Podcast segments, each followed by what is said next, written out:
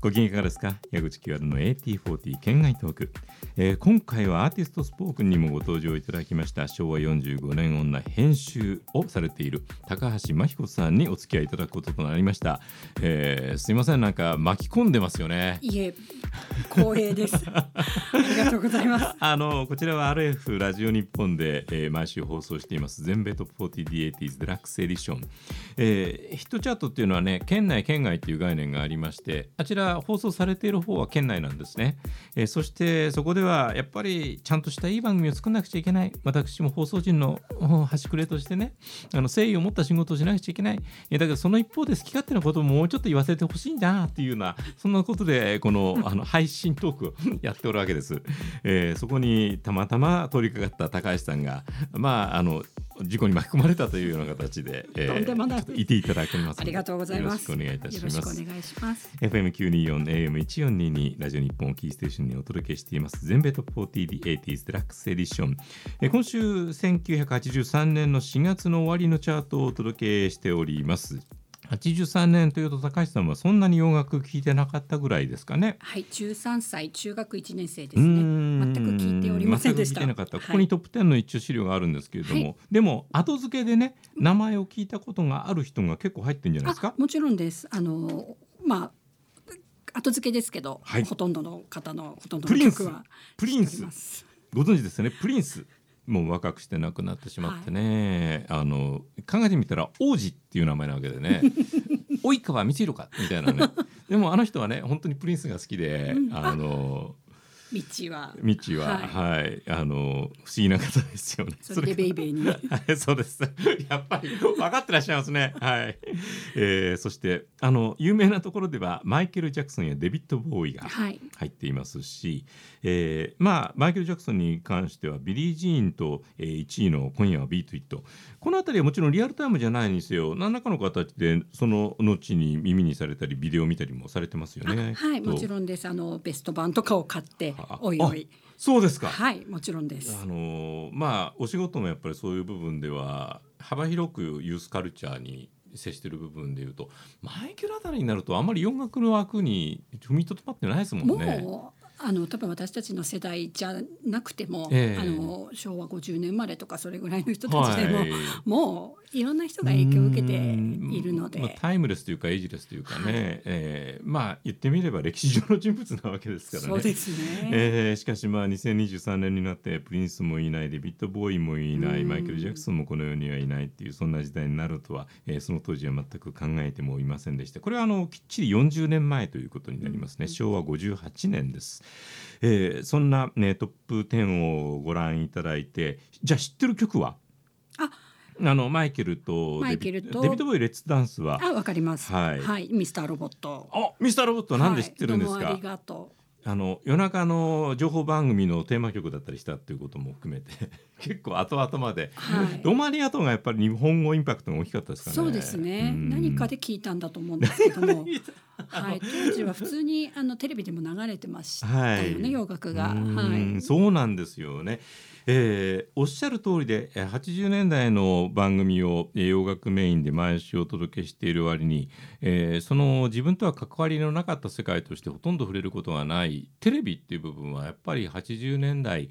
えー、ポップカルチャー全体に関してももちろん影響力ものすごく、まあ、今もって、一番おそらく大きい放送メディアだと思いますけれども、えー、特に80年代の83年なんてのは本当に、まさしくちょうど映像時代の始まりでしたからね。はい。洋楽イコールラジオで聴くあるいはコンサートで見に行くっていうようなところのレベルを超えて身近なものになった。その時代だったというふうに考えられます。10位プリンス・リトル・レッド・コルベットアルバム1999ですので、えー、パープル・レインの一つ前。この辺りから実はアメリカでもコアな不安層からあメインストリームにとっかかりを持ったような、ね、そんなタイミングでした。え9位にあオーストラリア。これがあの一つ80年代半ばにものすごくクローズアップされる、えー、エリアでもありました。メンアットワーク。メンアットワークあたりは高橋さんぐらいの距離感で洋楽に触れているとバンド名ぐらいはです。はい。バンド名は存じ上げております、はい。えー、そしてトーマス・ドルビーというのはイギリスのシンセサイザーを使った新しい音楽をポップフィールドに持ってきた人、えー、マイケル・ジャクソンビリー・ジーンが7位でデビッド・ブイ・レッツ・ダンス、えー、これが83年ということで日本ではあのー坂本龍一さんが亡くなったことで大いに振り返られた「戦場のメリークリスマス」が本当に40年前なんですよね。はい、えー、その時にあの映画に出てた人として、えー、それまでは正直70年代のデビッド・ボーイはグラムロックの大スターでしたけれども、うん、客観的に見てそこまで一般的にどれぐらい知られてるかというとちょっと微妙。そ、ね, れが「戦場のメリークリスマス」でちょっとレベルの違う存在になり、えそしてレッツダンスですね、うん、うん、この時はあのシリアスムーンライトツアーで、えー、日本にも来てくれました、はい、私横浜スタジアムで見に行ってもう結構秋が深かったような気がしますね。寒くてね屋外が。あのー、なかなか厳しい環境で見た。ショーがどうだったかっていうよりも寒かったっていうことの方が記憶に残ってるという情けないそしてスティックスミスターロボットが4位に入っていて、えー、グレッグ・キーンバンド、ね、3位にジェパーディっていうグルー曲が入っていまして。あごめんなさい。いやそうですね。3位この辺りで、え妙にメインストリームに近い大ヒットが生まれたのがグレッグ・キーンバンドなんですけれども、えこういう話をするからよりデビッド・ボウイぐらいは名前で知ってるっていうような人たちには全然あの言語として通じにくくなっていくんですけれどもグレッグ・キーン自体はサンフランシスコの名物のロックンロールアーティストで、え当時日本発売がなかなか実現しなかったんでこの曲あたり非常に好きになったんですけれども、え全然そのこの人を好きで応援していてもあの手応えがまるでないという そういう時代を、えー、過ごしていたものなので、えー、この人嬉しかった。そして、えー、2位「カモン・アイリーン」というのは結構一般的なヒット曲に、えー、自分の手応えとしてはあったんですけれども高橋さんこの曲はご存知ですか？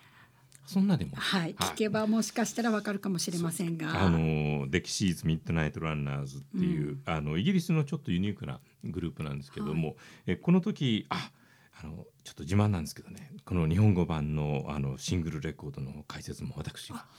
書いておりまして。この83年というのは、まあ、40年前で、えー、私64になるのでまあ若かったんですよ。40年前なので、うん、えー、ようやくいろんなレコード会社の方々にも知り合いができて、えー、今はあのユニバーサルミュージックとして、えー、一つになってしまいましたが、うん、その当時はもうちょっといくつにも分かれていた日本フォノグラムっていう。はい、レコード会社が六本木にありましてね、あの俳優座の並びぐらいに、はい。えー、六本木の交差点からため池の方に行くちょっと先の左側だったんですけどもね、えー、そこにちょっと顔を出す機会があった時に、えー、非常によくしてくださるレコード会社の、えー、スタッフさんがいらして、えー、今亡くなってしまったんですけども渡辺さんっていうユニークな方がいらして、えー、すごく可愛がってくださいましてねあの音楽が好きな方がレコード会社の中では なんか当たり前のこと言うようで気恥ずかしいんですけどレコード会社には音楽の好きな方が結構多くて それで特に洋楽が好きでレコード会社にいらっしゃるような方はやっぱりちょっとこだわりというか指向性がはっきりあったので、えー、私のようにちょっとどうかしてるってぐらいアメリカのヒットチャートとかをああこうだ言ってる人間は面白がっていただいたんですよね。うん、であのなぜかイギリスのグループなんですけれども今度こういうのがイギリスですごく出てきててあの面白いからということでまだイギリスで第一になったぐらいの時にあの日本でシングル版出すから「えー、ヤグちゃんこれ解説書く」っていうんで。えー、一生懸命書きまして、えー、そしたらそれから後にこれぐらいのタイミングで、えー、この週2位ですけども結局、えー、マイケル・ジャクソンがビリー・ジーンと今夜はビート・イットでほとんど1位をずっと続けていくような状況に1週だけ割って入ってるのがこの1曲だったんで、うん、マイケル・ジャクソンファンは「デキシーズ・ミッドナイト・ランナーズ」が嫌い。そんな 価値観的にせこいことは言わないと思いますけどもね。ずっと続いていたのに間に入っちゃって、えー、でも1位の曲のね、えー、日本版シングルに解説をかけるっていうのは私のような世代ではものすごい栄誉なことで、えー、そんな中の1曲です。えー、場合によって、えー、神保町あたりの中古レコード屋さんのシングルコーナーで、えー、デキシーズの日本版シングルがあったら、えー、見てみてください。えー、そんなこんなでこの週のトップ10はこうなっていましてアルバムの方もマイケル・ジャクソンの「スリラー」が1位スリラーってお買いになりました？スリラーとしては買ってないです。はい。ベスト版ベスト版です。はい、ベスト版です。まあスリラーってベスト版ぐらいなあの勢いのあるシングルヒット曲がたくさん入っているそんなアルバムでしたからね。えー、そして10位のアラバマを除いて本当にデュラン・デュランだ、ラウネル・リッチーだ、ピンク・フロイドだ、ホールアンド・ホツだ、デフレパードだ、メイアットワークだ、スティックスだ、ジャーニーだってね。もう40年経った今だって通じるような洋楽スターたちがトップ10のアルバムを、えー、占めていました、えー、そんな時代もまた振り返る価値がすごくあるなと思う、えー、今週のランキング状況でした、えー、次回もまた、えー、5月31日に発売となります。最新号、えー、昭和45年女その編集を、えー、されています。高島彦さんにご同席いただいてお届けいたします。よろしくお願いします。よろしくお願いします。矢口清春の AT40